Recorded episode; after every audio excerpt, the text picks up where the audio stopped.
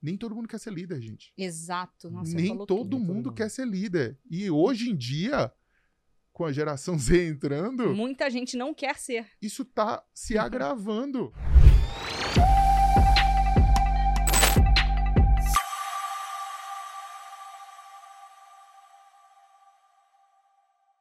Olá, sejam todos muito bem-vindos a mais um episódio do podcast Líderes Fora de Série. Eu sou o Robson, CMO da Boomit. Ao meu lado eu tenho Carolina Augusta, CEO e fundadora da Boomit. Carol, seja bem-vinda. Obrigada, Robson. O convidado de hoje é Caio. Caio é diretor de People da Sinqia, passou por empresas multinacionais, empresas familiares e ONGs. Caio, seja muito bem-vindo. Obrigado. É um prazer muito grande estar aqui com vocês. Prazer é nosso em recebê-lo. Caio, fala um pouquinho da, da sua trajetória, como é que você chegou até a Sinqia, como é que você saiu de posições operacionais até posições de gestão. Conta um pouquinho da tua história. Bom, legal. É, eu sou formado em comunicação social, mas quando eu estava no ensino médio, eu participei de um projeto de uma ONG que me mostrou um pouco é, do marketing. Né? Eu fui diretor de marketing de uma empresa escolar. E aí eu saí do que eu queria em termos de psicologia e acabei buscando algo em marketing. Aí acabei na minha cidade, né? Eu sou de São Luís, no Maranhão. Não tinha ainda uma graduação em marketing, então eu fui para publicidade e propaganda. Então, fiz toda a faculdade, trabalhei em empresa familiar, né? Meu pai tem uma empresa, então comecei lá no financeiro. É, não deu muito certo esse negócio de trabalhar com o pai, assim, eu queria fazer algumas coisas, ele não, não topava, eu me irritei, resolvi ir para fora, morei fora no Canadá um ano, depois voltei, e aí eu resolvi fazer trabalho voluntário na empresa que eu tinha participado no ensino médio, como aluno, então eu era advisor, né, que era o, o termo que ele chamava, e acabei sendo contratado para ser coordenador da ONG, Uhum. que leva a visão empreendedora para os jovens ainda aqui na escola. E aí, A Junior? Junior Achievement. É, eu também. exatamente. É, Ah, que legal. né? é. Pois é, Junior Achievement. Uhum. É, então eu fui voluntário por vários anos em várias cidades e tra- acabei trabalhando lá. Até que, na semana que eu me formei, eu fui contratado pela Ambev. Né? Então entrei como coordenador de operações e financeiro, então eu era responsável por entrega, armazém e toda a questão financeira da, da unidade Um guerreiro. Um guerreiro, né? Eu rodei o, o Brasil aí, então eu comecei em Brasília, fui para o Mato Grosso. Aí o RH entrou na minha vida quando eles viram que eu tinha é, um tino para cuidado de pessoas, né? Eu comecei a entrar um pouco nos processos de RH que não era minha responsabilidade. Participei de um processo interno lá, que chama de sucessores na época, e fui para o RH. E aí minha carreira começou no RH como coordenador de recrutamento e seleção e depois generalista. Então, saí do Mato Grosso para o Amazonas, depois para o Pará, Paraíba. Foi quando eu decidi, em 2016, s- me desligar da companhia e fui para a Sinqia, que na época era Sinqia Solution. A, a marca teve um rebrand aí no meio do caminho.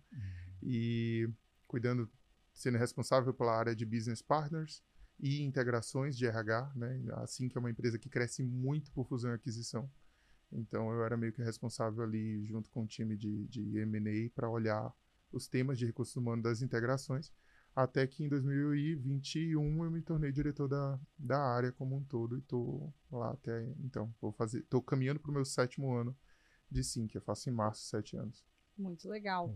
Não, e cabe aqui dizer, né, que a gente se conheceu na Ambev, Sim. né, na Regional Centro-Oeste, Centro-Oeste, né, e, e foi muito legal, porque, assim, a gente sempre, né, tinha um contato ali, e depois a gente nunca mais se viu, e aí num evento recentemente a gente já, é, almoçou, né, frente a frente, então foi um prazer enorme, né, te reencontrar, e eu queria te fazer uma, uma primeira pergunta, né, é... Você falou né, da, da Sinqia, né, da trajetória que você falou, é uma empresa que cresce muito por fusões e aquisições. Né? Exato. E a gente vê né, esse movimento né, que está acontecendo, por exemplo, no, no mercado né, de é, educação básica, né, de escolas comprando né, e virando grandes grupos. A gente vê isso acontecendo muito é, nas empresas de tecnologia, nas, nas startups. E, e aí, o que, que, que que você pode assim trazer né, de experiência e principalmente de pontos de atenção para um empreendedor, por exemplo, que queira comprar outras empresas ou se você eventualmente quer ser adquirido, Uhum. né? Então eu queria um pouco ouvir a tua experiência, né, como alguém que né, deve ter visto e, e feito parte de grandes processos de fusão e aquisição. E aí uma coisa que eu sempre digo aqui, a gente é, tenta sempre trazer essa visão, né, pro, pro CEO, pro empreendedor, né, e obviamente você explicar um pouquinho a importância, né, de um RH estruturado para fazer esse processo, porque o que eu mais vejo são empreendedores dizendo o tempo todo que o RH é a última área que eles vão colocar na sua empresa, seja ela uma startup ou não.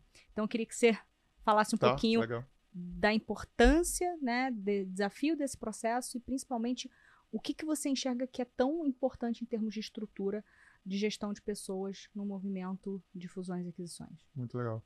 É, assim, eu acho que muitas empresas, quando entram na empreitada do M&A, eles olham muito faturamento, não, os resultados financeiros, pra, porque é o que vai gerar o crescimento da própria empresa e etc. É, a gente na Sync aprendeu na porrada a questão da, de pessoas. Né? Você, quando compra, você compra os resultados financeiros das empresas, ótimo, maravilha, né? a cartela de, cli- de clientes, etc. É, mas também você está comprando todo mundo que faz o resultado acontecer. E aí você compra a cultura da empresa, você compra os líderes da empresa, você compra o legado da empresa. Então, assim que eu já fiz mais de 24 aquisições até Nossa, aqui, bastante. bastante. Eu já perdi a conta de quantas eu já participei desde que eu entrei. Eu entrei na companhia em 2017. Literalmente, eu não sei quantas aquisições eu já participei do, do processo de integração mas é, a gente aprendeu a, a importância da área de pessoas estar né, é, é, familiarizada com o deal Uhum. antes do signing.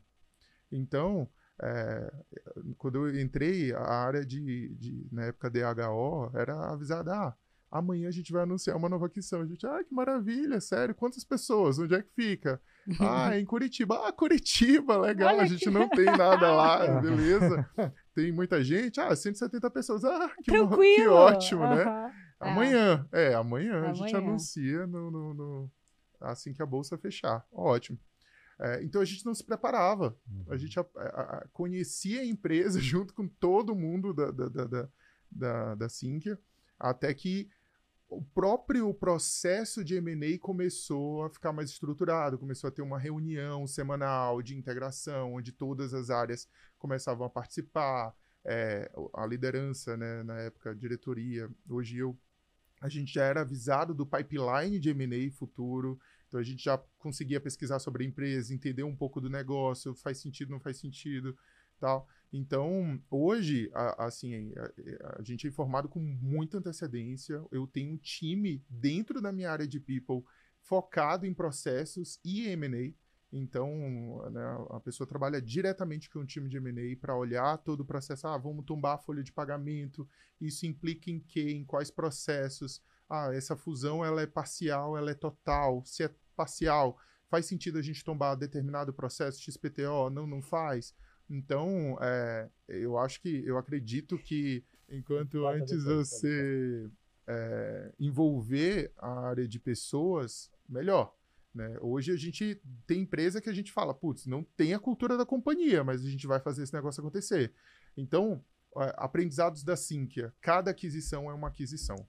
Então a gente precisa entender o tamanho da empresa, quem são os líderes que estão lá. A gente passou a aplicar assessment na liderança, nos vendedores, é, quanto tempo eles ficam no negócio, se ficam, se não ficam, se a gente tem que equalizar um pouco o, o, o entendimento de liderança em si, dos líderes da empresa, é, quando os processos precisam ser tombados, faz sentido tombar agora, não faz.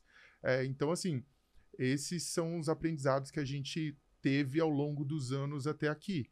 Então, já foram empresas em que fizeram a, a, a companhia dobrar de tamanho com o M&A, né? Então, empresas... A gente tem uma empresa que foi adquirida em Tupã, no interior de São Paulo. São Uhum. mais de cinco horas de carro para chegar lá. Mas é uma empresa que tem um impacto enorme em termos de resultado na companhia. Também fazia super sentido fazer a aquisição. Então, assim, cada aquisição é uma aquisição e é importante a gente ter um olhar para pessoas. Porque não adianta você só comprar o resultado. se você não entender a forma como você tem que tratar o time, a forma como você tem que desenvolver, quais as expectativas do time da empresa que está sendo adquirida com essa aquisição. Então, tudo isso é, é, é de extrema importância no processo de M&A. Legal. Caio, você trouxe um, um, ponto né, que eu achei bastante pertinente sobre a avaliação de pessoas. Né? Você falou da importância dos líderes, né, dessa fusão de cultura e principalmente do entendimento da equipe. Aí você falou, nossa, a gente na Sinqia tem, né, a gente utiliza algumas ferramentas de assessment e tal. O quanto você acha que isso é relevante é, no processo de desenvolvimento de pessoas, né? Desenvolvimento de líderes, né? E, e, assim, que práticas vocês adotam na Sinqia que você assim tem orgulho e fala assim, cara, isso aqui foi legal? E que erros vocês eventualmente cometeram? É legal ah. a gente falar disso também. É, legal. É extremamente relevante, assim, ó, é, a gente precisa entender as pessoas para saber tratar as pessoas. Então, Ótimo não tem como a gente desenvolver ninguém se a gente não entende o que precisa ser desenvolvido. Seja de soft skill, seja de hard skill. É, o processo de M&A isso é super importante, porque eu estou trazendo gente, gente para cá é, e a, o, a, minha empresa já tem um determinado nível de conhecimento, seja de, sei lá, de entrega, de alguma competência e tudo mais. Se eu não entender as pessoas que estão vindo também, eu não consigo equalizar. Isso gera ruído interno uhum. dentro da companhia é, seja para o processo de M&A, seja processo de desenvolvimento anual. Então, a gente tem diversos, diversas ações, vamos dizer assim, é, para entender e conhecer o nosso público. A gente aplica pesquisa, a gente aplica assessment, a gente tem um, um programa de desenvolvimento de liderança que já tem cinco anos, se não me falha a memória, que ele roda, chamado LEAD. Começou com gerente, depois expandiu para coordenador. Esse ano a gente envolveu os diretores também que era uma reclamação que o, os meus pares sempre falavam, putz, a gente não tem um, algo focado na gente, esse uhum. ano teve também já. É, então, a gente aplica diversos níveis de assessments diferentes, inclusive. Tem assessment focado para a diretoria executiva, tem assessment focado para é, os vendedores das adquiridas, então os caras estão lá há anos, venderam a empresa, beleza, esses caras tem que estar no negócio, não tem que estar no negócio, faz uhum. sentido. É, que perfil eles têm? Será que a gente consegue considerá-los para o pipeline de sucessão, inclusive da diretoria executiva? Então, muitos dos, dos, dos líderes né, da alta liderança da Sinqia vieram de, de fusão e aquisição. Mas esse trabalho de conhecer essas pessoas, de entender o quanto elas estão compradas com o futuro do negócio ou não e tal, é muito importante. Então, a gente utiliza diversos tipos de assessments e, e, e pesquisas internas para entender essas pessoas e, e focar na, na, jornada que elas precisam ter dentro da companhia para né, ter sucesso junto com a companhia. Sim. O que, que você tem para dizer para o empresário que diz que a última coisa ou a área que ele vai alocar recursos ou até trazer um executivo né, que tem um valor XYZ é a área de pessoas? O que, que você tem para dizer para ele? É, desculpa, mas assim, quem entrega teu resultado é pessoas. Então, é, as empresas, na minha opinião, as empresas cada vez mais estão entendendo que pessoas entregam resultados. Então, é, a gente vê uma valorização cada vez maior da área de pessoas ao longo desses anos, tá? É, ainda é impressionante como a gente ainda encontra pessoas, é, uma, empresas com DP. Ah, ah, você tem RH? Tenho. É o time que roda a folha, é, uhum. contrata ali. Cara, o RH é muito além disso, muito além disso. A área de people da Sinqia tem sete sub-áreas, é uma área hiper estruturada, assim. Então, é, me chamam constantemente para falar de como é que a área de people roda na Sinqia. Mas é porque a gente tem área dedicada de projeto, tem área dedicada para é, olhar as plataformas e processos, tem área de melhoria contínua, área de e eu não estou falando ainda de folha, de benefício, Sim. de né, área dedicada de remuneração. Então, é, os líderes, né, os CEOs das empresas e etc., que não entendem a importância da área de pessoas no negócio, está perdendo muito tempo. Ele, se ele tem um resultado legal sem a área de pessoas, imagine se ele tiver com a área de pessoas. Sim. E eu acho que tem um ponto, né, que a, quanti... a área de gente é difícil você quantificar o impacto que ela tem, né? Sim, despesa, E- né? Exato. Todo mundo olha pra Todo gente mundo como olha despesa. como despesa. E no fim do dia, na verdade, a gente está trabalhando performance. E eu, e eu penso muito, né, que a fama da área de pessoas, ela acabou indo para esse lado de uma despesa, de não olhar para performance, muito porque você tinha no passado muito essa, essa questão, né, do, do DP, né? E naturalmente aquilo era um processo, né? Eu acho que há um desconhecimento do que, que a área pode fazer. Sim. E aí, eu quero trazer uma, uma pergunta dentro de uma pergunta Tá. para você é o seguinte. Imagina que você é um empresário. Você não tem recurso, porque você tá falando assim, que é, né? Putz, cara, você tem um time gigante, né? E tal, obviamente, né? Deve ter tido o Day One lá, que colocou uma pessoa e que depois foi crescendo. Se você fosse um empresário agora, né? Que você tem ali um faturamento até relativamente grande, né? Pode ser uma média empresa caminhando para uma grande, que a gente já pegou, tá? Vários casos, tem, tem várias empresas que fazem mentoria com a Bumit que tem 2, 3 mil colaboradores e tem mal um DP. Isso é uma loucura. Mas Pensar nisso e é uma loucura. E, e, e, e- e fatura muito, né? E, e assim, só que a gente olha e pensa, nossa, imagina se tivesse organizado, tá? Então, o que, que você teria, assim, para dizer assim, olha, se você tem poucos recursos, olhando para o que a área de gestão de pessoas pode fazer, por onde você, empreendedor, começaria? Qual é o produto da área de gestão que você acha, assim, que é fundamental para elevar a performance de uma empresa? É, a área de desenvolvimento, para mim, é uma área de extrema importância, porque ela impacta em todas as áreas, inclusive no próprio RH. Então, é, ah, não tenho, eu só tenho o DP e a menina que recruta. É sempre assim. É, ah, eu é tenho o DP, DP e a menina que recruta. É isso, Cara, é. Traz exato. um- uma tá pessoa. traz, um, traz uma É. pessoa para olhar desenvolvimento, para olhar é, a, a competência, para olhar a cultura. explica assim, o que, que, o que, que é o, o que é o desenvolvimento? É, Desculpa estar falando assim, zero problema. por que, que eu tô falando isso? A gente, né, tava falando outro dia, é, e qual é o grande problema de muitos CEOs? Eles desconhecem a área de gente. Uhum. Então, quando você fala área de desenvolvimento, tem que ter um- uma tecla Tá SAP. pensando que é o dev lá que, que Não, codifica. Exato, tem que ter, tem que ter a tecla SAP para explicar exatamente o que, que essa área faz, justamente porque, e aí eu tô falando isso assim, né, porque eu, eu acho que esse podcast também é um meio que a gente tem de conscientizar, claro, claro, né? claro. E, e muitas vezes a gente fica num, num processo lá de. eu- percebo mesmo que o empreendedor, às vezes, ele tem. Ele tá com a vaga aberta para trazer um gerente ou um líder de RH, e ele chega assim e fala para os nossos mentores: olha, é, eu não sei nem o que que eu. Como é que eu vou entrevistar essa Entrevistar a pessoa, porque eu nem sei o que ela deveria fazer. Sim. Né? Então há um desconhecimento muito grande. Então, legal você ter falado da questão de desenvolvimento, mas assim, explica um pouquinho, né? Claro. Qual é o grande objetivo da área de desenvolvimento e quais são os microprodutos, né, que em geral essa, essa área Tá. deveria fornecer. A área de desenvolvimento de people dentro da, do RH Uhum. é uma área focada em transformação. Então, a- se você tem o DP e o recrutamento e seleção, são áreas de rotina. Uhum. Lógico, a área de, de, de, de talent, né, de recrutamento e seleção, ela consegue ajudar na transformação, buscando pessoa, pessoas mais em linha com a cultura, mais em linha com a estratégia, mais em linha com os desafios que a- o gestor, especificamente que abriu a vaga, tem ou não. Mas quem diz para o recrutador qual é a estratégia, qual é a necessidade, qual a dor do negócio e etc. O líder precisa disso, mas na maioria das vezes não é ele que vai fazer, porque ele acha que é só, ah, eu preciso de um dev e tal, ah, eu Uhum. preciso de um profissional assim. É, é a área de desenvolvimento. Se a área de desenvolvimento tiver o foco correto, ela vai tentar entre- entender a cultura da empresa, tentar entender para onde a empresa está indo. Ah, Uhum. Qual, qual é os desafios, onde a gente quer chegar no curto, médio e longo prazo.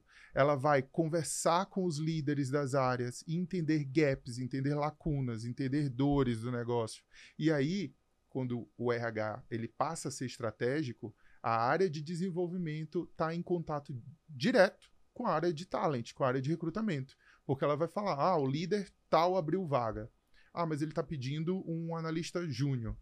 Mas a pessoa de desenvolvimento que atende esse líder, sabe das dores desse líder, dos desafios desse líder, das metas desse líder, ela vai falar para a pessoa de talent, de recrutamento, calma, a gente precisa voltar a realinhar a posição com ele, porque não sei se é um júnior que realmente ele está precisando. Acredito que seja um pleno para sênior. E isso acontece normalmente quando a área de desenvolvimento roda bem.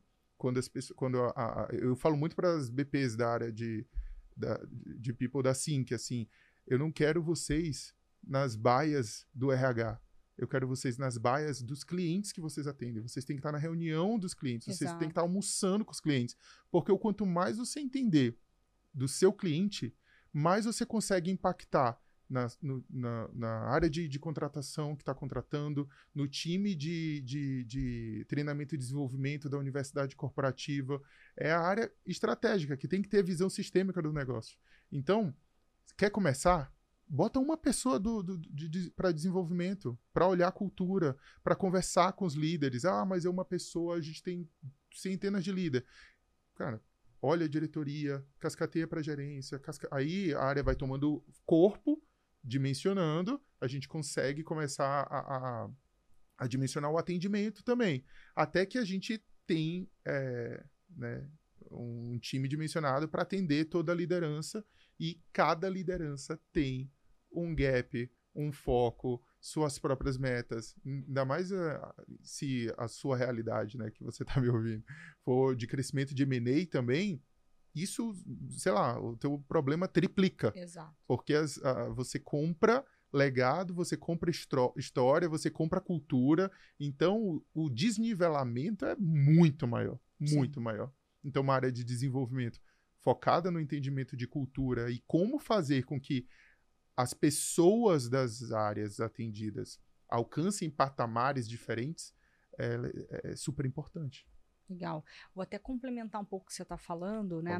Trazendo uma, uma história até da própria Bumit, né?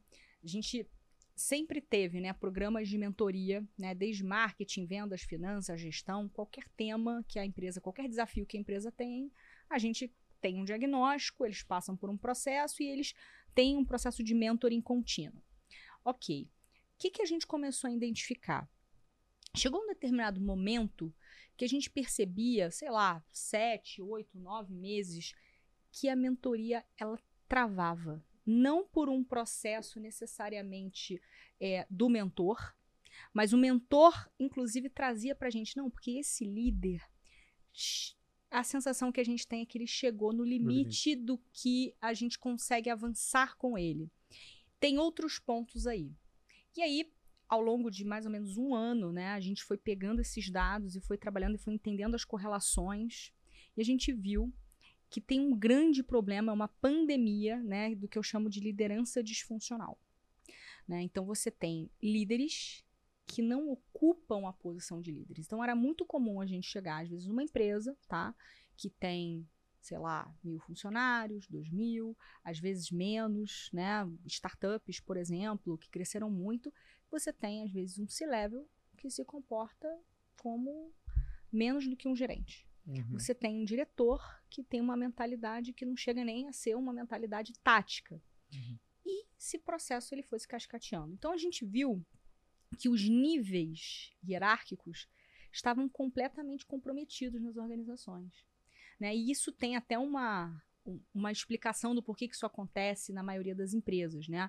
O, o empreendedor ele vai lá, né, tranquilamente, começa um negócio com braço, não tem tanta grana, contrata pessoas operacionais, porque ele quer de alguma maneira contratar gente para delegar, mas ele contrata gente operacional, ele não se preocupa em avaliar as habilidades comportamentais, técnicas, etc. A empresa começa a crescer, aí ele começa a ficar com um monte de gente embaixo dele. Aí um dia ele vai lá, ele pega, olha, você, Caio, que é responsável da minha confiança, mas olha só, esse o Caio nunca foi líder, o Caio não foi preparado. Também nem sei se ele tem as competências, mas você vai ser um líder. Parabéns, Caio. aí o Caio vai ser líder. O Caio era bom funcionário, aí bota o Caio para ser líder. Aí o Caio, de repente, pô, o Caio era tão bom, mas o Caio ele não está performando. Aí ele tem dois problemas. Porque o Caio não, ele cria, né, uma barreira entre o CEO, né, o fundador e o time operacional. E aí você tem dois problemas, né? Eu aumento, eu diminuo a minha margem, porque eu tenho que dar um aumento para esse líder. Sim. Eu perco uma pessoa que operava bem e eu tenho que contratar uma nova. Então eu diminuo a minha margem e diminuo a minha performance. Isso aí. E aí a gente escuta muito o empreendedor falando assim: eu não aguento mais gente. Quanto mais gente eu tenho, mais problema eu tenho. É uma frase Uhum. recorrente. E aí trouxe esse ponto, porque como a gente fez esse deep dive, a gente viu que esse problema era 90% da base dos clientes da Bumit tinham esse mesmo problema. Uhum. E aí a gente desenvolveu todo um diagnóstico, né, um assessment proprietário, onde a gente tem um coeficiente, um coeficiente chamado PPL, que é People Performance Loss, e que por que, que a gente desenvolveu esse coeficiente? Para provar matematicamente e numericamente Isso é muito importante. Muito importante, quanto que aquele empresário, aquele CEO, aquela empresa está deixando de ganhar ou efetivamente perdendo. Com Legal. aquele time avaliado. E aí a gente faz uma conta que a gente vai fazendo uma progressão de impactos e a gente tem uma estimativa do quanto a empresa, no geral, ela pode estar perdendo. Você não precisa fazer o assessment para a empresa toda, por isso que ele tem uma inteligência. Uhum, uhum. Tô falando sobre isso para dizer que, no fim do dia, a área de gente ela é muito penalizada, e essa é uma missão né, que a gente levantou aqui na Bumit, de realmente quantificar e trazer coeficientes de performance para mostrar o seguinte, né? Inclusive, a análise que a gente mostra é a foto da empresa, né? Para onde a empresa quer ir? É isso? É triplicar, duplicar? Ok. Tem a foto da cultura da empresa, para onde ela quer ir? Olha como é que tá teu time. Completamente discrepante aham. e descasado com isso. Como é que a gente propõe ajudar você? Cara, o time ele tem que vir para cá. Para ele vir para cá, essas pessoas precisam ter isso, isso, isso, isso. Ou algumas vão ficar neste patamar, outras vão, eh, de alguma maneira, podem ser desenvolvidas. Mas a gente tem que entender que as pessoas têm um tempo. Sim, E nem sempre esse tempo é o tempo da empresa. exatamente. E aí eu queria te trazer uma outra pergunta.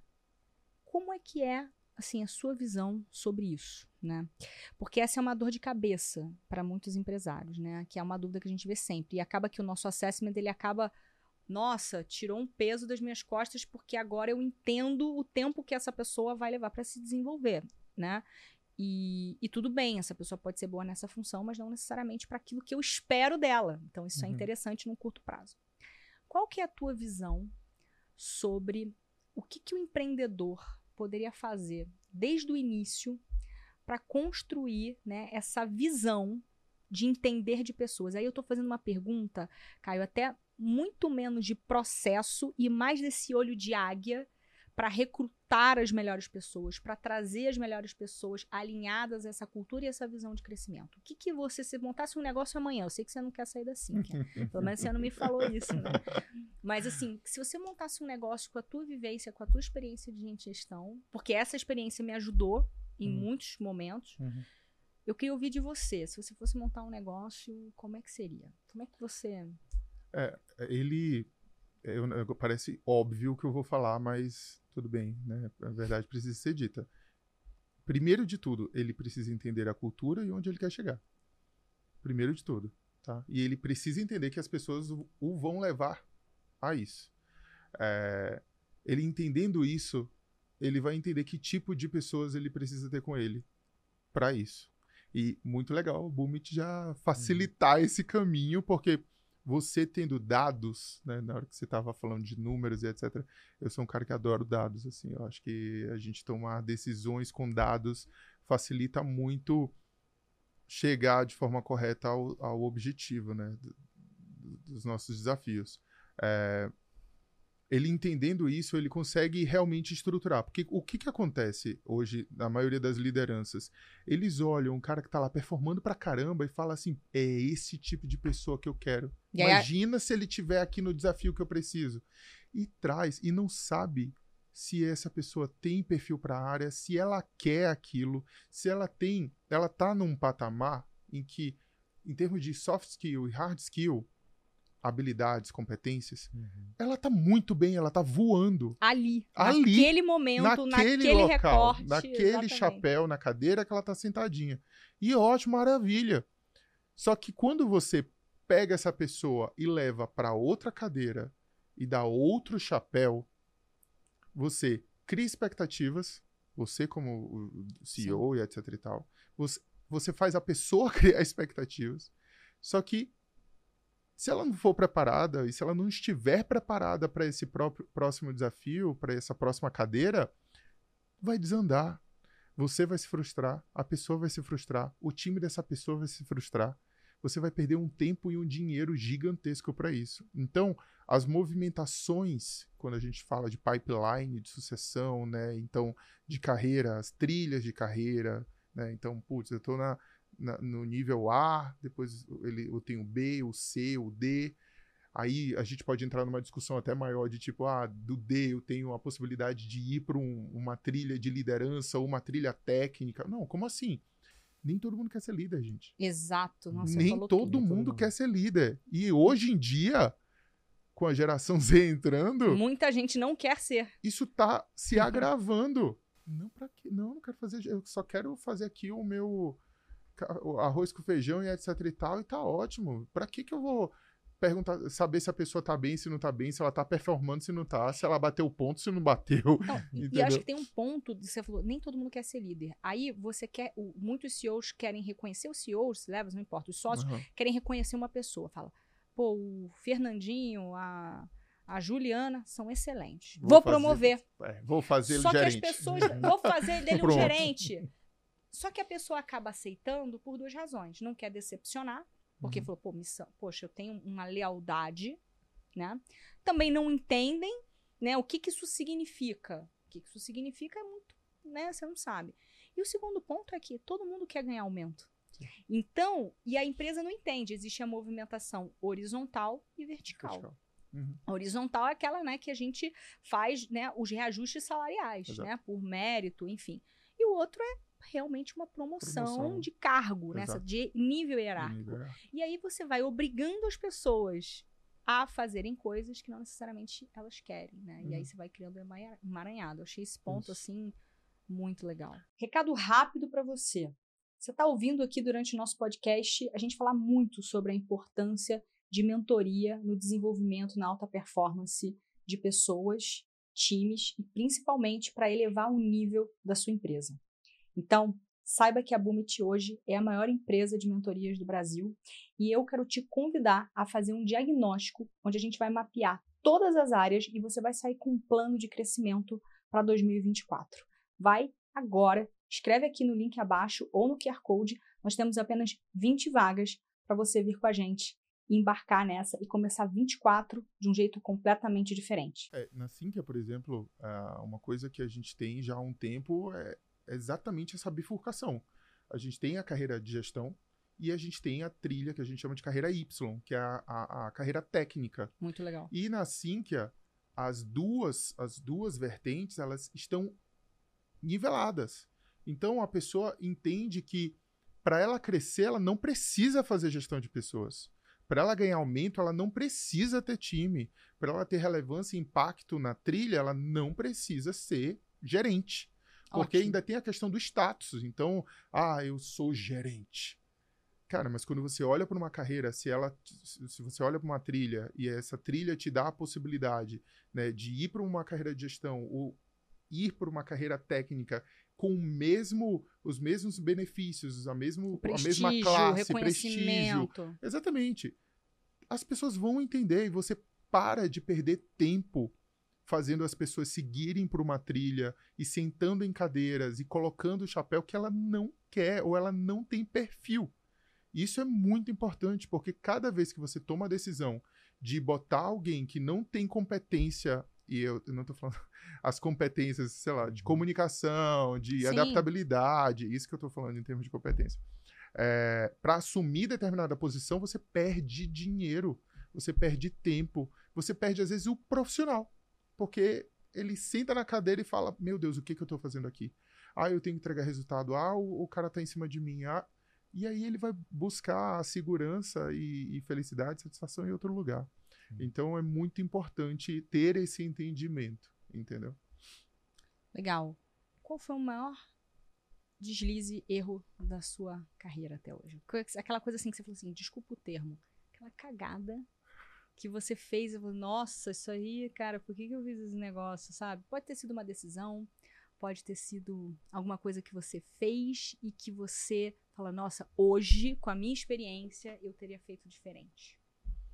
Às vezes pode ser um feedback que você não deu da melhor maneira e a pessoa ficou chateada. Ah, sim. A gente, a, a, seres humanos, tá? E não importa se você é um estagiário, um aprendiz, um estagiário, um analista, coordenador, gerente, diretor, o CEO.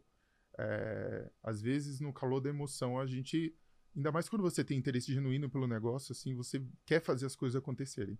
É, eu já tive em reunião em que eu precisei me, me exaltar porque eu tô vendo as coisas não seguirem para o objetivo da reunião, né? Uhum. Então a gente estava com um problema de crise enorme na empresa, é, um grande comitê envolvido com diretores de várias áreas e tudo e tal, é, e infelizmente pessoas ali não entendendo a, a, gravidade do negócio. A gente estava numa sala de guerra, literalmente. É então você sabe que para chegar no nível de sala de guerra. É uma guerra é mesmo. É uma guerra. Uhum. A gente precisa resolver o problema. É, e eu cheguei e eu percebi que o negócio que a sala inteira estava no mood A e uma área específica estava no mood B. Então eu tive que chegar, gente, vocês não estão entendendo o que está acontecendo é isso, isso, isso. A gente precisa resolver isso, isso, isso. O posicionamento tem que ser esse, esse, esse. É, e eu, para quem me conhece, eu sou nordestino, eu sou de pessoas, de RH, eu não sou de é me exaltar, uhum. né? Quem me conhece sabe. Meu, tem gente no meu time que fala assim, cara, o mundo tá caindo e você tá suave, pleno, não sei uhum. o quê. Uhum. Mas é porque é o meu jeito, não adianta se desesperar. A gente falava, a própria Ambev meio que ensinou muito, a, não dá para ficar putinho, desculpa a, a expressão, uhum. mas era o que eles usavam. É, não adianta se desesperar porque a gente não resolve desesperado, a gente não resolve, é, sabe, contrariado. Então, naquele momento, eu, infelizmente, me exaltei. Tanto que eu fui para casa e eu falei, cara, você falou, que cagada foi aquilo, entendeu? Não precisa disso para resolver. E assim, a gente não pode, e é legal líder, líderes, né? Diretores e etc, gerentes, todo mundo ter interesse genuíno, ter senso de urgência. Isso é muito importante para o negócio rodar, mas não dá para ultrapassar essa linha. Então, no dia seguinte eu saí conversando com todo mundo que estava na reunião, falando, putz, não devia ter feito aquilo, não devia ter me exaltado. E até, mas assim, aconteceu, é um erro. Mandei feedback, né? pedi uhum. feedback. É, e aí a gente vai se policiando para isso não voltar a acontecer. Mas acontece. Ninguém é perfeito. Há dias e dias. Você falou um tema que eu achei muito legal sobre a geração. Né? Você falou isso. É, o que, que você percebe assim em termos de tendência o que, que você acha que as empresas precisam se preparar para os próximos 10 anos para pegar essa galera que está saindo da faculdade ou que está se formando? O que, que você acha que vai acontecer? Bom, é, essa questão de gerações já é pauta de diversos. Você vai em qualquer conferência de, de é, que, que envolva uhum. RH e etc., é, tem trilhas falando de multigerações, né, da etaridade e tudo mais. Ah, assim que, por exemplo, a gente tem dev de 17 anos, está na faculdade ainda, a gente de 70, 75 anos, desenvolvendo até hoje. Olha, né? que legal. É, tem muita, isso é normal. É, e o que eu tenho visto é que essa nova geração, é, ela quer fazer o que ela é paga para fazer e ela quer propósito. Então, a dica que eu dou é que se você tem esse público dentro da empresa, você precisa dar propósito ela precisa entender o, qual o impacto que o trabalho te, dela tem no negócio. Se ela não tiver isso, já é meio caminho andado para você perder essa pessoa, para perder essa geração, né? É, entender as competências, entender as aspirações, o pertencimento dessas pessoas é importante, inclusive, para direcionamento. Claro. Então, é, se você não direcionar e que isso tenha uma constância, que feedbacks sejam constantes para esse público, você perde essas pessoas. A gente tem ouvido muito de quiet queering, etc. Tá? Uhum. Todo dia. Agora tem a história do, da segunda-feira, né? De que as pessoas estão saindo do fim de semana, ela vai fazer no máximo três atividades na segunda-feira, porque ela ainda está se recompondo do trauma de deixar o fim de semana para a semana que está se iniciando. Gente, olha que loucura. Isso no TikTok tá rolando, e a geração Z tá toda no TikTok. Então, é, entender isso e entender que tempos e movimentos são necessários, pertencimento. Eu falo muito, meu time, acho que eu, eu encho o saco de falar pertencimento o tempo inteiro. É, é muito importante para essa geração. Muito. E saber fazer com que as gerações, se você tiver, com certeza tem, se falem é importante. O que que o, quais os, os, os, as prioridades, os motivadores primários e secundários da geração X, da geração Z, dos baby boomers, etc. Isso é muito importante você entender. E o, uma área de desenvolvimento dentro da área de people, voltando de novo para o tema, consegue entender isso bem e ajudar o líder a transitar. Ainda mais um líder que tem multigeração dentro da própria equipe. É coisa mais comum que vai. Assim, né? Agora, gente, cada vez mais. É, acho que daqui nos próximos 10 anos a gente vai ter cinco gerações, né? Exato. Trabalhando conjuntamente, com experiências diferentes, né? Muito legal. Caio, como é que vocês estão lidando hoje com o trabalho híbrido, com o home office? Como é que vocês desenvolvem os profissionais que, que, que estão nesse modelo? Tema complexo, uhum. mas é uma realidade, eu acho que da maioria das empresas, principalmente aqui no Brasil. É, a gente vê um movimento grande já nos Estados Unidos, se você for pe pegar as pesquisas, o LinkedIn tem um, um, uma parte de analytics muito boa a respeito do tema. É, o número de vagas home office estão caindo drasticamente nos Estados Unidos, assim.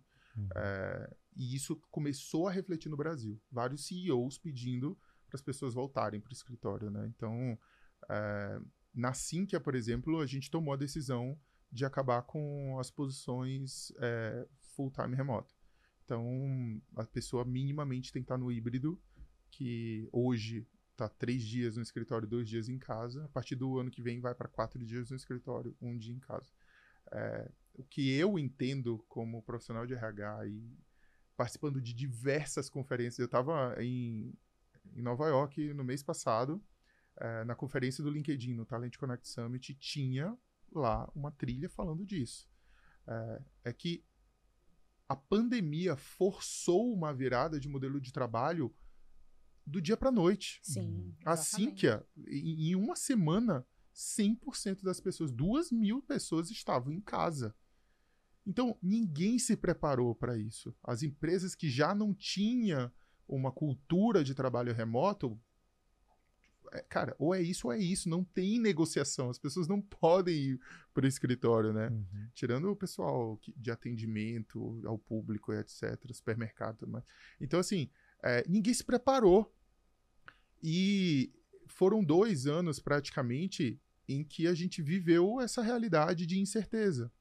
Então, pro, principalmente para a própria cabeça do CEO, é, avaliar produtividade pré pós pandemia é complexo. É, então, o que, que, é mais seguro? Voltar para o modelo que sabia que entregava, sabia que era controlado né, ali. É, se a empresa entende que o, o, o Anywhere Office, sei lá, né, o Home Office, Full-Time Home Office, 100%, se faz sentido para o negócio, ela vai precisar estruturar essa transição e não fazer de forma brusca. Ah, Caio, mas as pessoas já estão em casa, será? Mas para o CEO, principalmente o CEO, porque é, a, a, escuta a maioria dos CEOs, eles, o posicionamento é esse. Eu prefiro que as pessoas estejam no escritório.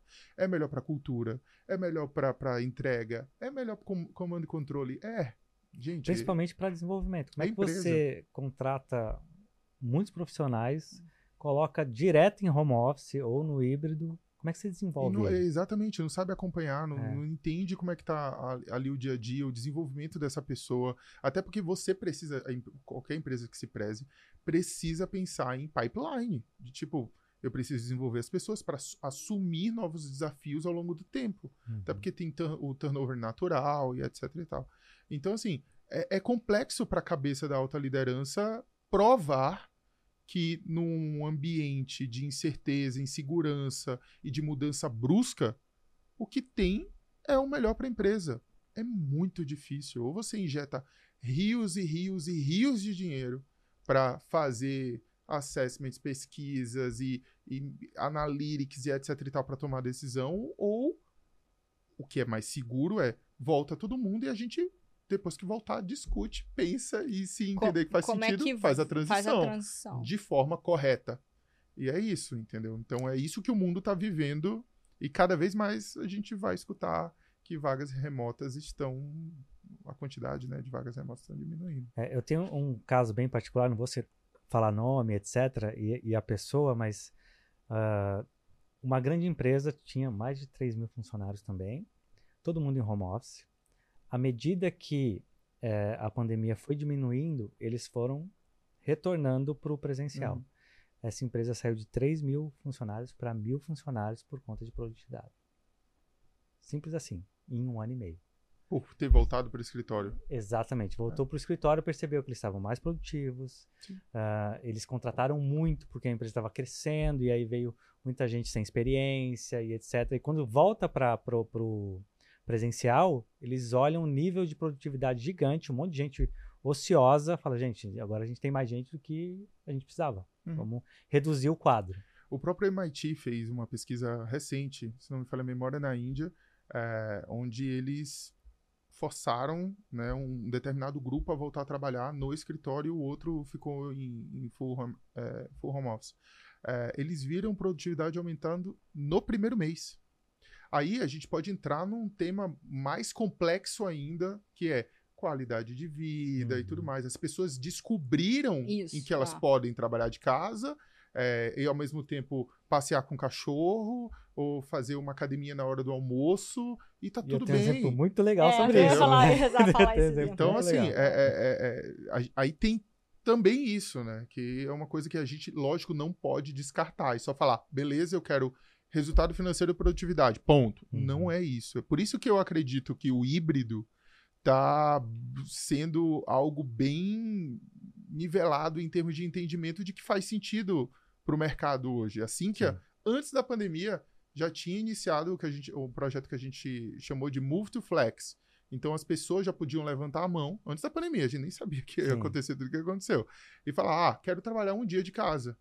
Aí ela tinha que comprovar que ela tinha uma estrutura eh, adequada para ela trabalhar bem, com saúde e produtividade. Tudo, e é o que se bem. descobriu muito é quando foi pro home office, muitos profissionais não tinham internet não de qualidade tinha. em casa. É, sim, não, sim, não sim, tinha, sim. A gente estava migrando para dois dias para a pessoa poder ficar dois dias de casa quando veio a pandemia. Então, uhum. talvez isso, talvez não, com toda certeza isso até ajudou um movimento rápido da gente esvaziar os, os escritórios e deixar as pessoas seguras trabalhando de casa, entendeu? Aproveitando esse exemplo que você trouxe da academia, eu tenho um amigo que é personal trainer. E ele sempre reclamava que, olha, os meus, as, os meus horários de pico são de 6 da manhã até umas 9 e depois de 5 e meia até 9 e meia da noite. Ele falou, eu falei assim, poxa, legal, tá. E como é que tá na pandemia? Cara, agora eu não trabalho mais à noite. Tá eu trabalhando durante o dia. inteira de 7 da manhã às 6 da tarde. Complexo. E a galera sai para almoçar, já vai para academia, volta. Então ele tem a agenda inteira. E, e, e outro ponto que eu acho é, importante que não é qualquer profissional que pode fazer home office. Sim. Principalmente, óbvio, aqueles que têm um, um, um, já são plenos, têm uma certa senioridade, ele, eles se dão muito bem trabalhando em, em, em, trabalhando em home office, porque já tem uma certa maturidade. Agora, o profissional mais júnior, ele ainda não está preparado para trabalhar Sim, em home é, office. E às vezes essa comunicação, né, lado a lado, é, é rápido. Pô, tem uma dúvida aqui. Claro, Você me ajuda? Claro, claro. Né? E aí, se você está no online, é, vira um call. Uhum. E aí, o quanto essa dúvida é relevante para um call. Sim. Né? Sim, não, com toda certeza. Gente, antes da pandemia, eu, eu não sabia o que era ser produtivo em casa.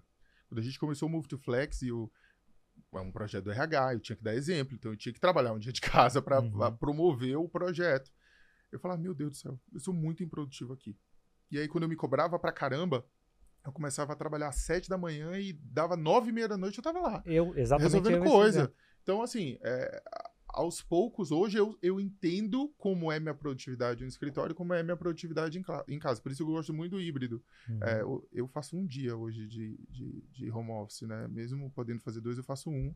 É, então eu sei exatamente como é minha agenda e minha rotina em casa que tipo de, de atividades eu dou foco de análise. É, putz, eu, eu deixo reunião presencial, eu sou de RH, então Uhum. eu adoro estar no escritório, nos andares, conversando com as pessoas, tendo contato. Isso me dá muito insight para tomar minhas decisões no dia a dia. Mas o dia que eu tô em casa é dia de análise, é o dia de eu entrar em planilha, ver o analytics, entrar no BI da empresa, dentro do painel de produtividade people, né, de people analytics e, e conseguir entender que tipo de decisões, olhar plano de ação das, das reuniões de gestão de Uhum. rotina da semana e focar no que eu tenho que focar, nas ações no escritório nos dias. É um trabalho seguintes. mais de concentração Exatamente. ali. Uhum. Quando eu tô no escritório, cara, minha agenda é uma loucura. Às As vezes pessoas chamam, querem você falar. quer conversar, ah, vamos lá, você tem café e tal, Uhum. vamos, vamos embora, a gente tem que fazer. Ah, eu preciso de você em tal reunião, beleza, vamos lá.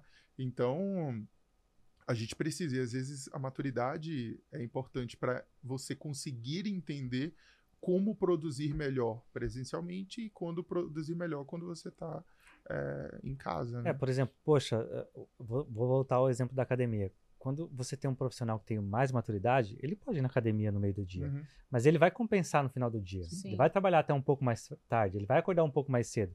Sim. O Júnior já não é assim. O Júnior deu o horário dele, ele desliga tudo e vai embora. É isso. E aí não tem como compensar, né? Acaba desequilibrando a produtividade. Sim. Concordo. Bom, tem um- uma coisa que queria ouvir de você a opinião, né? Quanto você acha que o CEO ou fundador, ele, mesmo a empresa crescendo, ele é importante na manutenção da cultura? Por que, que eu te pergunto isso? É, a gente, bom, né, nós trabalhamos na Ambev e a gente está acompanhando né, o que aconteceu em relação né, à questão do trio né, e tudo isso que envolve é, o Lema, Beto, Scupira. E isso é um. é, eu, fico, eu, não, eu não estou lá, né, mas a gente tinha né, e, e tem né, é, como modelo né, de. Teve o livro, né, O Sonho Grande, Sim. né? Então, acho que eu, quando entrei na, na Ambev, né, tava uma hype, né, da cultura ambeviana sendo copiada por Sim. muitas outras empresas, então era cool. E de repente, de, eu vou dizer assim, talvez de cinco anos pra cá, esse estilo Ambev, ele já começou a ser visto como uma coisa não tão legal. Uhum. E nos últimos dois anos, a gente viu por muito desse modelo né, de startups, né, de muitos layoffs, esse modelo de uma gestão um pouco menos assertiva né, e até controladora, a gente viu que o, o back to the basics começou a voltar à moda, né? Então, Uhum. assim, e aí começou a ter um- uma mistura. Então, você começou a ver a Loft, por exemplo, né? é, contratando lá o Marcel Regis, né? Que foi diretor na Regional Rio e depois de diretor na e tudo, é, tentando trazer esse balance entre, poxa, vou trazer gente muito forte de gestão, né? Esse, esse, esse processo muito, muito gestão, controle, né? Meta. E ao mesmo tempo eu tô numa startup, né? Então, aí você começou a ver uma coisa meio híbrida. E agora a gente está vivendo um, um, um mundo em que a gente percebe que né, esse impacto do CEO, o quanto ele pode ser ou não negativo, mesmo em uma grande corporação. Então, eu Sim. disse isso porque, como a gente vem de uma cultura muito forte, né? Eu, eu brin- brincava que quando você virava a catraca da Ambev, parece que você tem um idioma diferente, né? Sim. É, pare- Postura, né? A postura. Eu, eu consigo reconhecer uma pessoa da Ambev se eu estiver num restaurante, porque eu tô ouvindo A a, forma como ela fala. Verdade. o jeito como ela gesticula, todas as siglas que existem e que, né, as gírias que Se ela for de vendas da logística, Não- então é. Exato, né? Então, a- a- as velhas, né, o firma, Fortaleza, né, top, e aí tinha todas as outras siglas, então você consegue perceber isso é, muito claramente. Eu, às vezes, né, tava com meu ex-marido, que também era da Ambev, e, e a gente tava no restaurante essa pessoa é da Ambev. A gente fa- falava pelo jeito que ela fala, né? Então, a gente veio desse modelo de uma cultura muito forte, né? Muito muito perceptível. Eu acho que a palavra não é nem forte, porque tem várias empresas que têm uma cultura forte, mas eu acho Aham. que eu chamo que a cultura da Ambev ela é muito perceptível. Ela tem um, Sim. ela tem uma, você reconhece, né, de uma forma muito fácil. E aí eu vendo um pouco esse cenário, né, em que você tem três grandes lideranças, que elas não estão lideranças do ponto de vista do dia a dia, Uhum, mas elas são referências. uhum. E aí, quando você tem essa questão sem juízo de valor, né? O que é certo, o que é errado, não estou aqui para julgar isso, claro, obviamente eu tenho a minha opinião. Mas o quanto você acha que quando você tem um processo de deteriorização né, da imagem desses líderes, quanto que isso pode ou não impactar dentro de uma organização? Né? Impacta demais, com toda certeza. Assim, é- é- a cultura ela precisa ser vivida para ela existir. Mas ela, a- a- o direcionamento da cultura vem de cima. Sim. Isso é indiscutível, assim. É, vem do CEO, sim. Não tem como você trabalhar é, um processo de cultura, de revitalização, de oxigenação, reciclagem de cultura, se o CEO não tiver comprado e, e, e, e, eu- e haver o entendimento do que esse cara espera, que esse cara, que é, do que o CEO, a CEO espera para a cultura da empresa. Então, é, quando há esse, esse- afastamento ou, ou uma quebra de imagem da, do impacto da alta liderança com a empresa, com a cultura da empresa, isso é cascateado, isso reflete, entendeu? Então, é, eu lembro quando eu decidi sair da companhia, cara, foi só olhar para os lados. Tinha um monte, uma chuva de empresa. Quando eu me vi, eu estava em seis, sete processos seletivos diferentes quando eu decidi sair da Ambev. É, porque tinham essa coisa de que a cultura da, Ambe- da Ambev entrega resultado. Sim, existia isso. Nossa, era um negócio assim. E, e depois que eu saí da Ambev e conversando com Headhunters, hoje eu tenho mais tempo de Sinqia do que de Ambev, né? Então, ah, olha. eu fiz cinco anos e meio, quase cinco anos e meio de Ambev e eu tô indo pro meu sétimo ano de Sinqia. É, mas conversando com amigos, inclusive viraram amigos, headhunters e etc e tal, e, com- e entendendo um pouco do mercado, é, eles falam assim, putz, o que da Ambev você tem?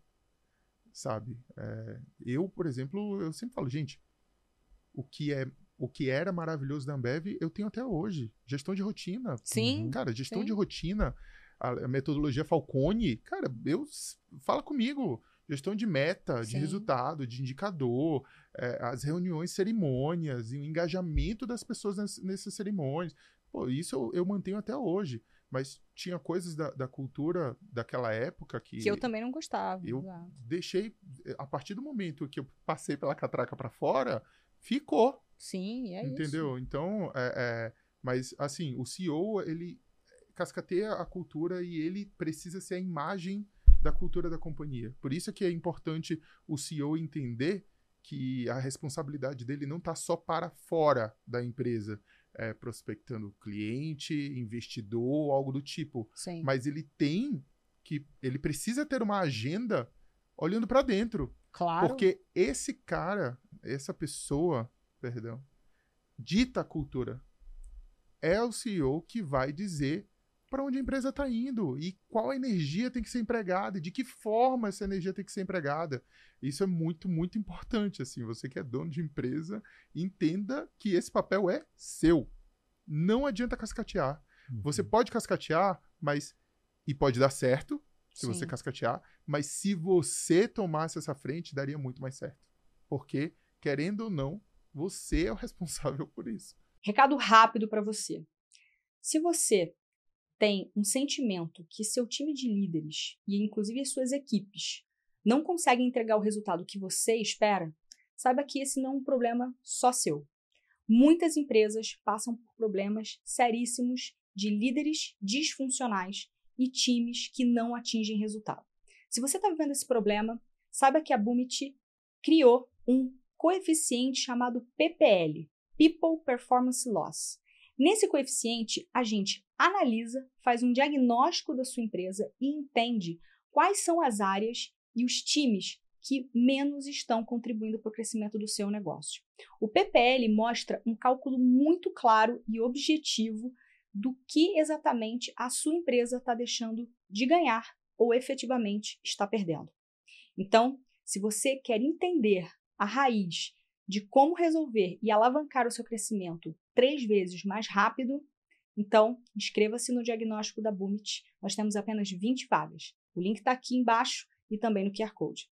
Porque senão a, a empresa cai naquele modelo de, de que ninguém sabe para onde ela está indo. Sim. Você Exatamente. pergunta para um diretor, ah, a minha meta é X. Aí você pergunta para o outro, a minha meta é X. Aí você pergunta para o outro, minha meta é X. Na hora que você olha, você não conecta nada. Exatamente. né? Então, quando, quando Aí tem problema de comunicação estratégica, de Uhum. pertencimento entre áreas e porque imagina, o CEO ele é um, né? É, é a pessoa. Abaixo de- desse CEO tem, sei lá, outros três, quatro, cinco diretores, 14 diretores, que seja. Se a referência não é o CEO, passa, a gente passa a ter quantas referências estão abaixo dessa pessoa? Sim. E aí, imagina, se cada um tem um entendimento diferente da cultura, Sim. de norte, de energia empregada e etc. Isso é cascateado. E aí começa, a gente começa a ter uma confusão de comunicação estratégica, confusão de entendimento da estratégia, confusão no entendimento da cultura, e a gente não performa como poderia performar, com Sim. o potencial que teria para performar. Então, se você é dono da empresa, você é CEO, o CEO, assuma essa responsabilidade. É, ou então deixe claro quem tem esse papel na empresa. Você tem, assim, alguma fofoquinha de como é que tá por lá? Eu, às vezes, falo assim, pô, vou ligar pra Vânia pra perguntar como é que tá. Não tenho, cara. não eu tenho. eu tenho, eu, até ainda tenho jantei com a Vânia. até lá. Então, eu jantei com a Vânia esses dias, eu acabei, a gente ficou falando de vida e tal, obviamente, né, uma amiga, e a gente não falou disso, mas eu vou, vou É uma querida. Ela, é ela é. uma adoro. querida. E eu pedi demissão pra ela, coitada. Ah, É, cara, tadinha. tinha acab- ela tinha acabado de chegar na Chegar lá. regional. Aí eu falei, comigo. então, Van, é a vida. Nossa, Não desculpa, faça, Van. Não faça Desculpa, isso mas comigo. ela é, ela é um- Tadinha, um mas amor ela de é um amor de pessoa. pessoa Nossa, assim. mesmo. então. Vou extrair essa informação dela e depois eu te mando. É, uma pergunta polêmica. Eu percebi aqui, durante a sua fala, Tá. que você falou o cara ou o CEO, e aí você falava, perdão, a pessoa, ou, Sim. o, né, e um cuidado muito grande, né, em trabalhar os gêneros e tal. Pergunta, assim, polêmica. E aí? O que, que você enxerga sobre essa questão do politicamente correto? Aham. Tô trazendo isso, tô chamando de politicamente correto, é porque, né, não porque eu acho que isso seja ser politicamente correto, mas é porque a, a grande mídia fala sobre o politicamente correto, né? Então, é, sobre essa, eu diria assim, esse respeito, né, por trazer o gênero, Uhum. né? E eu queria entender um pouco, não só o gênero, né, mas olhar para as minorias e Uhum. etc. Queria entender primeiro qual o posicionamento da Cínquia em relação a isso e qual o seu posicionamento em relação a isso. Por que, que eu Tá. te pergunto? Eu vejo muitos, e assim, a grande maioria dos empresários, muitas vezes é, até debocham, né, desse tipo de, de atitude, né? Ah, mas pra quê? A gente sempre falou desse jeito, né? A gente sempre disse isso, a gente sempre falou, agora eu não posso nem mais fazer uma piada, ou agora eu nem posso mais falar desse jeito, porque agora tudo vira uma questão, isso é o politicamente correto. Então eu queria ouvir de você. Qual que é a sua opinião, né? Primeiro porque você é um homem, né? né? Tá numa cadeira Que costuma ser. que costuma ser feminina, É. e principalmente, né, porque o RH, é, eu diria que ele seria um grande guardião, Sim. né, desse mecanismo, quanto a empresa vai ligar para isso ou não. Porque hoje eu vejo que existem empresas em que existe esse cuidado e prezam, inclusive fomentam, né, essa questão né, da comunicação, do cuidado e etc. E tem empresas que estão indo para o extremo. Na verdade, não. Sim. Aqui a gente fala aquilo que a gente quer e ponto. Então, eu queria ouvir um pouquinho de você. O que, que você acha? é comprovado que diversidade traz resultado. Comprovado. Isso a gente tem diversas é, pesquisas aí que falam que diversidade promove, sim, é, resultado, tá? É, só que há formas e formas de você garantir diversidade. Sinqia, você me perguntou da Sinqia. É, cara, quando eu entrei na Sinqia, eu falei, putz, cadê a diversidade dessa empresa? E é uma empresa de tecnologia, né? Que Uhum. teoricamente Super, assim, É. né? né, Espera-se. é, Tende a espera-se, tende a ser um mercado que realmente fomenta isso com uma facilidade Uhum. maior. É, não, zero. Diversidade não se falava nisso e etc. Então, e aí você diz que o RH é a área que levanta a bandeira e etc. Com certeza, mas a diversidade não é responsabilidade do RH. Eu deixo isso claro na Sinqia. interessante. Não é, porque assim, se só o RH quiser levanta- levantar a bandeira, a Não. diversidade não acontece. Ponto. É assim como a gente fala do feminismo, né? Sim. Não adianta só a mulher lutar pelo feminismo. Se Uhum. o homem não entender, né, que ele precisa apoiar, não vai mudar muita coisa. Exato. Então, quando eu vi espaço para falar de diversidade, a levantar questões de diversidade, é, eu busquei sponsors fora do RH. Uhum. Então, Super encontrei. interessante essa estratégia. Sim, encontrei. Anotem aí. É, anotem aí. Anotem Eu aí. encontrei um diretor negro que veio de uma adquirida, é, nordestino e etc., que comprava a briga. E eu falei: vamos unir força? O que, que a gente pode fazer de diversidade? Foi assim que a Muito. guilda de diversidade da Sinqia nasceu. Uhum. Nós dois, a gente conversando, é, tro- e lógico, tinha muita gente dentro da área de people que queria e sentia essa dor e entrou e levantou as, as mangas para fazer o negócio acontecer. Mas desde a prim, da primeira reunião do comitê da guilda de diversidade, eu deixei muito claro. Eu falei, gente, isso daqui não é de people. Isso aqui é da comunidade Sinqia. Por quê? Não adianta a gente querer criar metas de recrutamento e seleção para a inclusão. Não adianta a gente começar a se posicionar nas redes sociais, no LinkedIn, comemorar datas é, é, e, e etc. Se aqui dentro o negócio não não, existe, não acontece, não existe. Então, assim, é, a ideia e a estratégia foi: vamos começar a falar a respeito. Convida as pessoas. Quem quiser vir, vem. Espaço seguro, a gente não grava a- as, as reuniões e etc. É, e vamos fazer esse negócio acontecer. A gente fez bench com várias empresas e etc. Viu a, a- a- as frentes lá de, de grupos de afinidade e tudo e tal. É, mas, assim, desde o início isso ficou muito claro, que, assim, não sou eu que- do RH que vou ficar incentivando para a reunião acontecer e buscar puxar as pessoas pela mão, vamos participar, é importante para a empresa. Não, porque se essa pessoa não entender a importância da diversidade para a companhia, não vai acontecer. Então, a- a- o tema diversidade na Sinqia mudou muito ao longo dos últimos anos. Assim, tem uns quatro anos, talvez, é, três anos, que a gente vem trabalhando o tema e aí a gente viu é, um- um- um chão mais pavimentado para começar a levantar bandeiras, a se posicionar em redes sociais. Porque, gente, se você promove algo que você não é, a pessoa que vem buscando diversidade, uma pessoa que é preta, uma pessoa que é LGBTQIAPN+, é, uma mulher que busca equidade, etc., ela vai chegar e vai falar assim, cadê o espaço para eu atuar? Cadê o espaço para eu me identificar? Cadê o espaço para eu ter pertencimento? Não acha. Então, hoje, e é legal que mês passado saiu o resultado da Great Place to Work, pelo quinto ano a gente certificou consecutivo. Uhum. É, o índice de diversidade cresceu muito. E eu fiquei muito feliz, porque assim, é um negócio natural, não é um negócio forçado. Até hoje, assim, que não tem é, indicadores de diversidade para contratação. Não tem, ainda não. Ainda não. A gente vai chegar no momento que. Porque, de novo, gente, diversidade promove é, é, pertencimento, promove resultado, isso. é, e é o que eu acredito. Hoje, a realidade da SINC é o que eu acredito. Quando você fala assim, ah, um negócio forçado, no extremo. Eu não, eu não acredito em extremos Sim. principalmente quando a gente fala de diversidade.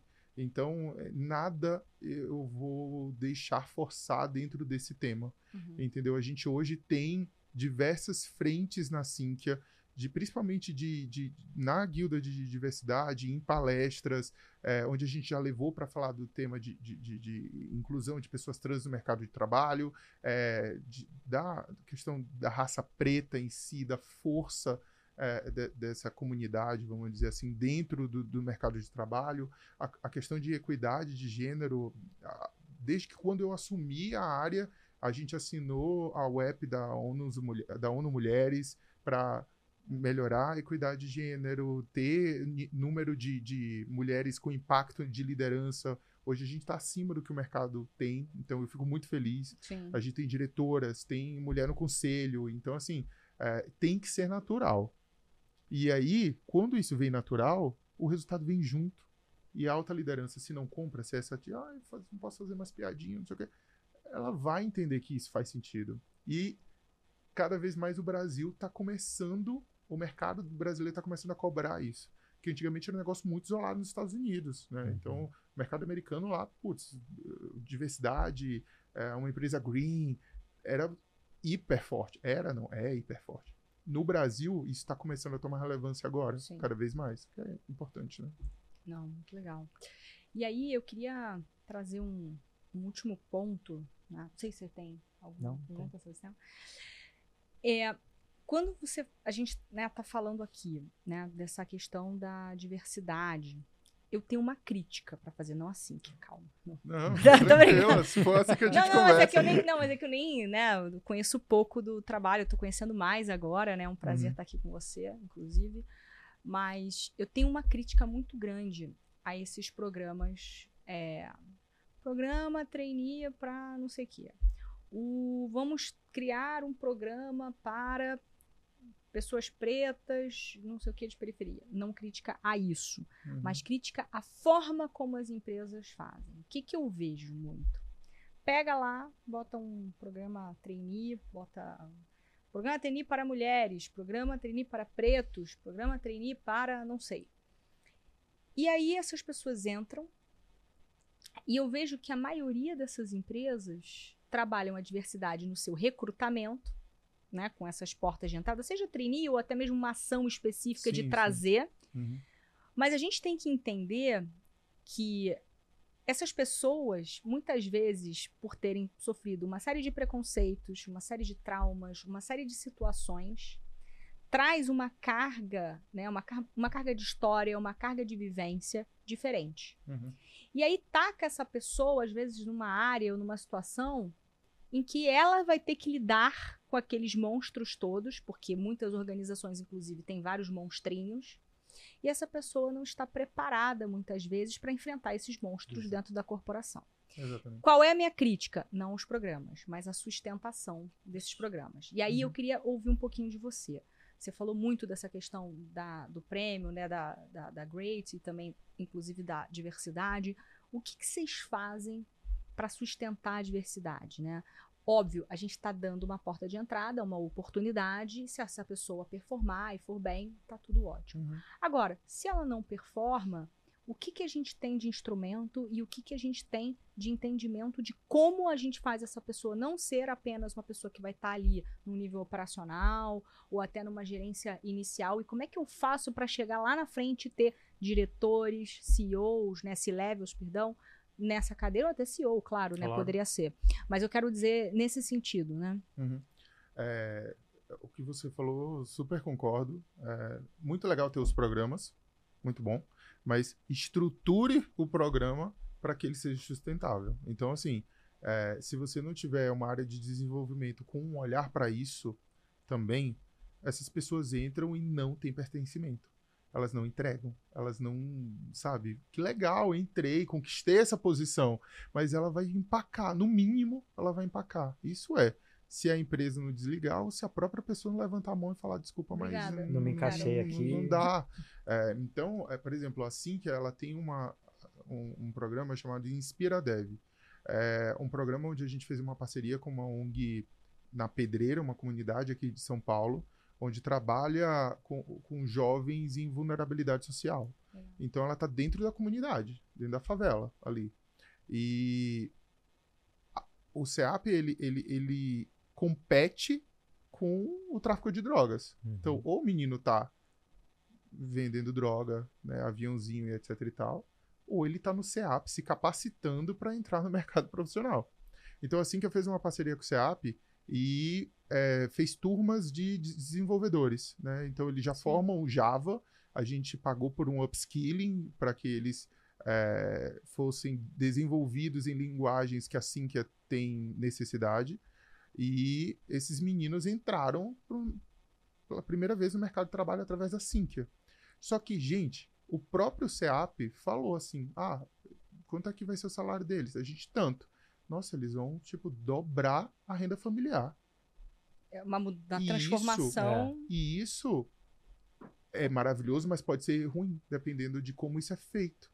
Então a gente estruturou tempos e movimentos de movimentações salariais para esses meninos entrarem e virarem dev ao passar do tempo, onde eles são acompanhados, onde eles são avaliados com recorrência e etc e tal, e eles vão crescendo em competências, em habilidades e em salário e etc e tal.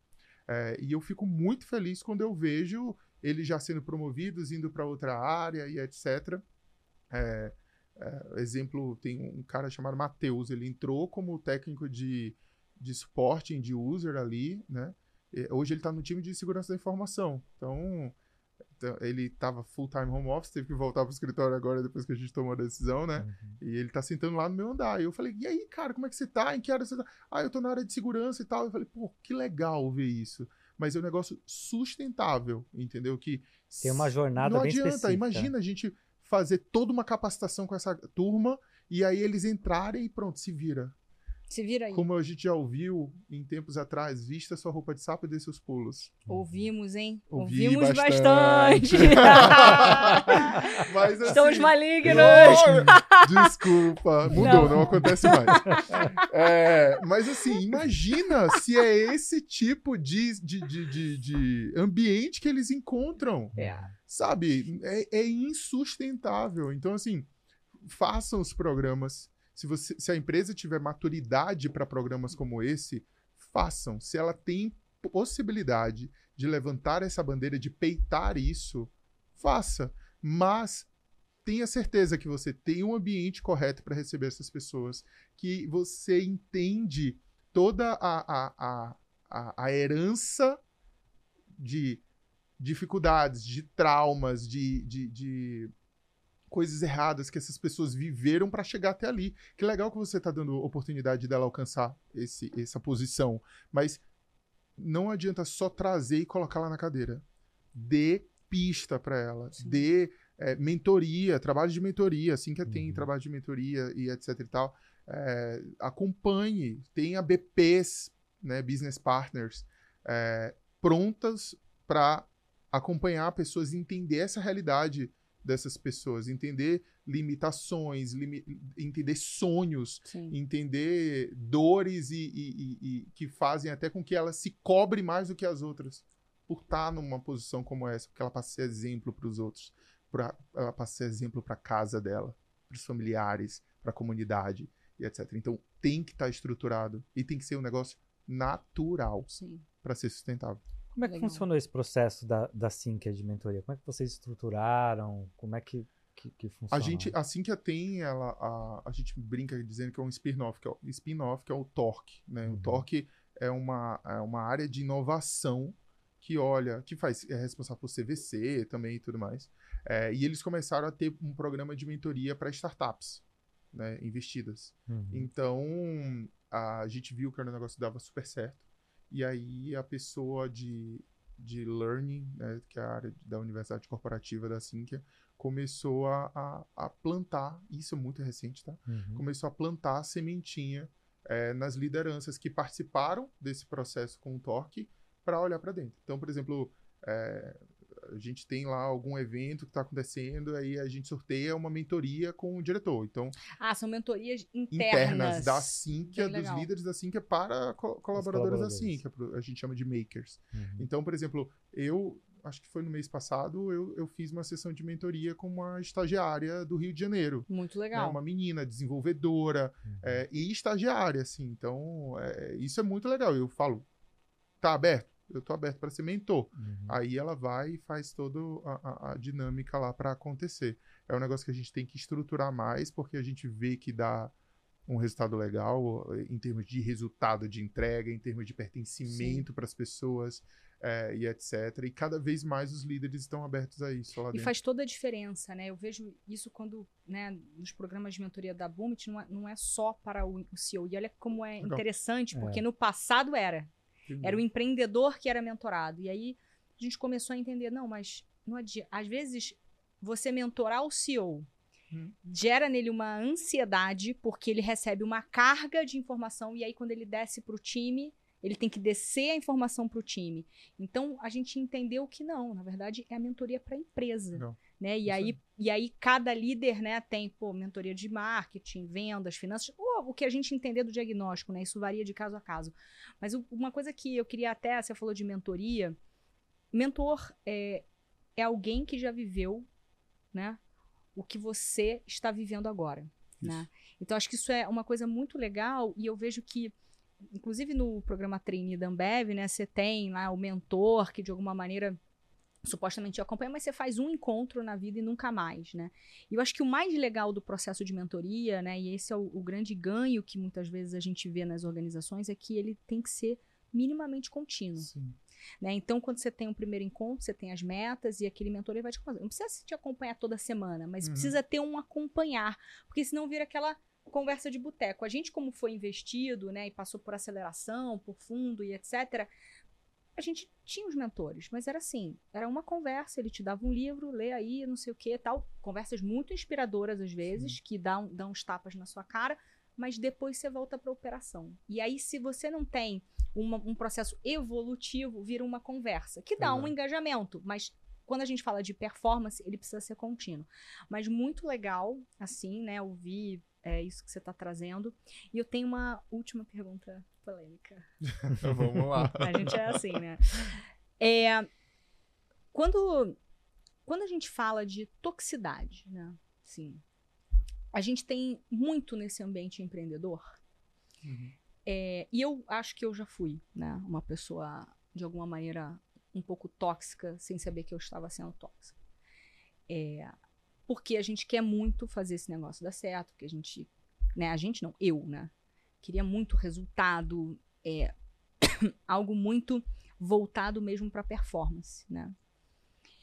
E aí a gente percebe que há um certo endeusamento desse estilo, né? Que no caso da mulher, quando ela é de alguma maneira mais assertiva, né, mais determinada, ela é mandona, né? O homem, quando ele é assim, na verdade, ele é um grande cara focado, né, determinado.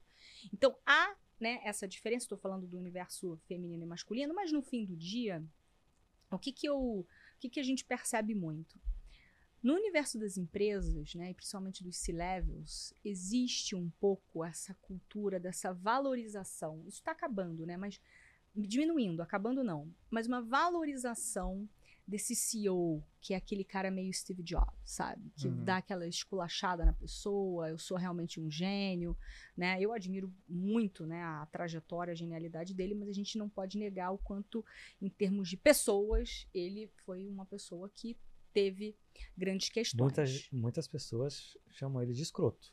É isso. Como pessoa, ele era escroto. É, exato, ele é um cara escroto. Uhum. O quanto você acha que um CEO tóxico ele impacta na performance de uma empresa? Você acha que impacta ou não impacta? Impacta, impacta. E às vezes, é, e é até chato é, é, é, falar isso, mas às vezes o resultado vem pela toxicidade do cara, entendeu? Desse CEO. Pelo medo. Pelo medo. É, isso cada vez mais. Mas a conta chega, né? A, conta, conta chega. chega. É. Algum conta momento chega. essa conta chega. Sim, sim, sim, sim, sim, sim. Com toda certeza. É, mas é, é, é, porque não é um negócio sustentável. A gente está falando muito de sustentar o negócio, uhum. né? Não é um negócio sustentável, até porque é, esse CEO ele tem um prazo de validade e a empresa vai crescendo, ela vai tomando corpo, ela passa a ter também obrigações legais, ela passa a ter, é, ela passa a ser cobrada pelo conselho, pelos acionistas, que seja em algum momento. Então isso não se sustenta. Ainda mais porque quando a gente fala de diversidade, a gente Sim. fala de hoje saúde mental e tudo mais. É, cara, tem empresa que tem diretor de felicidade agora, uhum. né? Então, como é que um negócio se sustenta com um CEO tóxico? Não dá.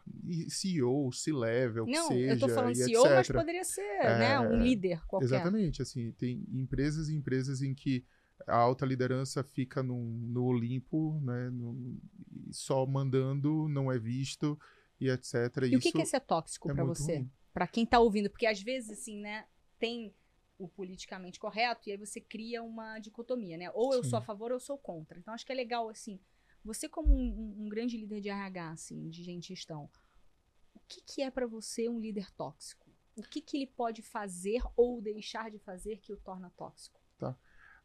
Assim, tóxico, quando você tem atitudes tóxicas, é, você fere as pessoas, você é, incomoda as pessoas de forma constante e você não tem empatia.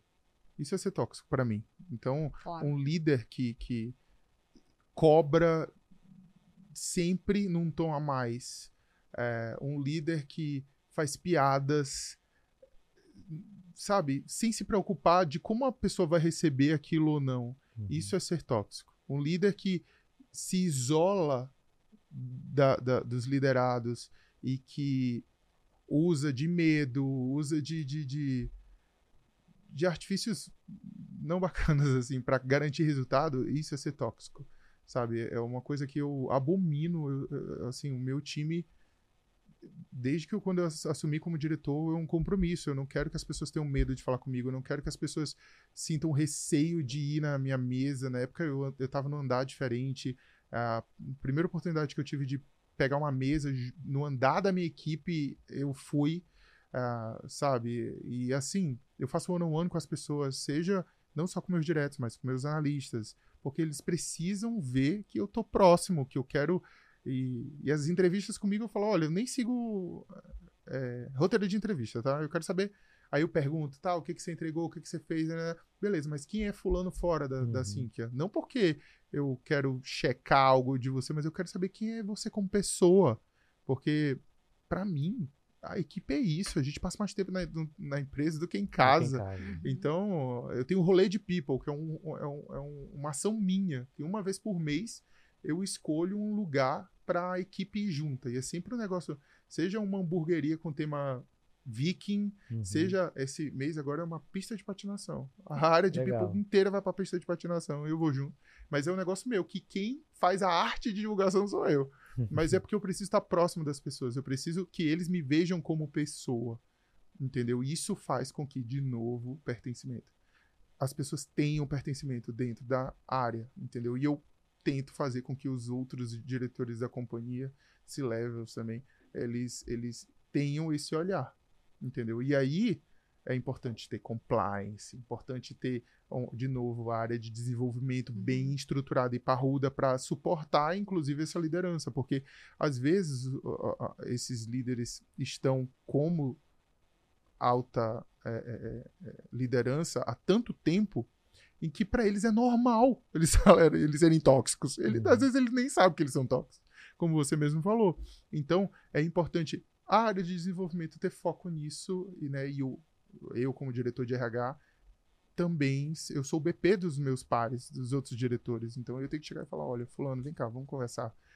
A forma como você falou não foi legal, a forma como você se posicionou em tal reunião não foi legal e etc. E tá próximo do time de compliance também para ver as ouvidorias, o que está saindo em termos de protocolo de ouvidoria. É, é- é mais ou menos isso. Muito bom. Legal. Caio, realmente você é um baita líder fora de série, né? Sim, super feliz, né, Robson?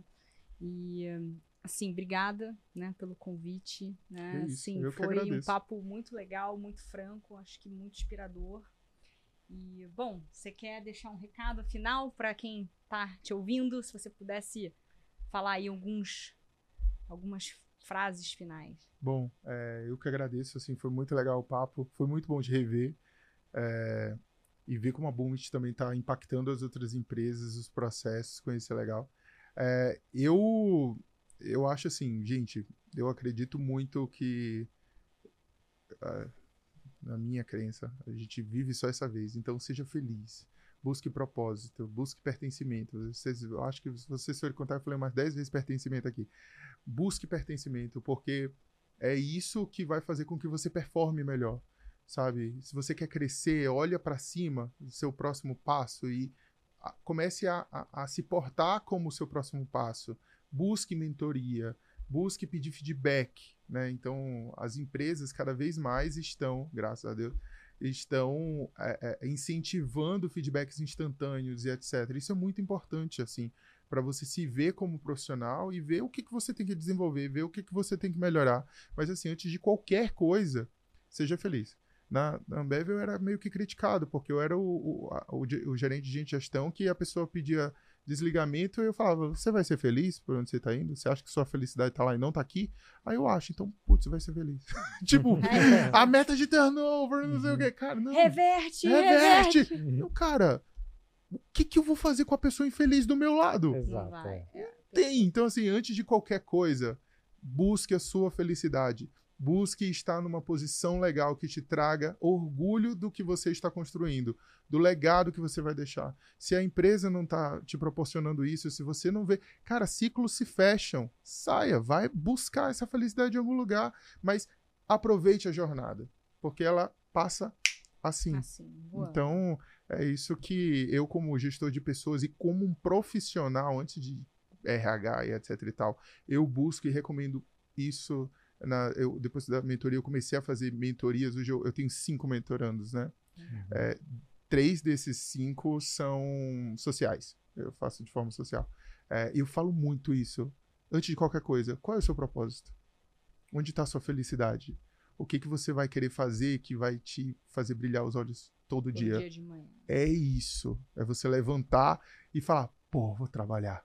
E não, putz, eu vou ter que ir para aquela empresa. Putz, vou ter que tratar tal coisa. Putz, vou ter que mexer em tal indicador. Cara, tem alguma coisa errada Tem, aí. tem. Então é isso. De novo, sejam felizes, busquem pertencimento, que o sucesso é consequência. Maravilha. Obrigado, Caio, pela presença. É, deixa o seu LinkedIn, caso os nossos espectadores Tá. queiram te seguir, fazer contato contigo. Caio Abreu. Então, linkedin.com.br barra Caio Abreu. Você me encontra lá. É, e é isso, vamos trocar ideia. A gente se aí. vê aí na vida. Obrigado, Obrigada, Caio. Caio. Obrigado, gente. Obrigado mesmo. Valeu.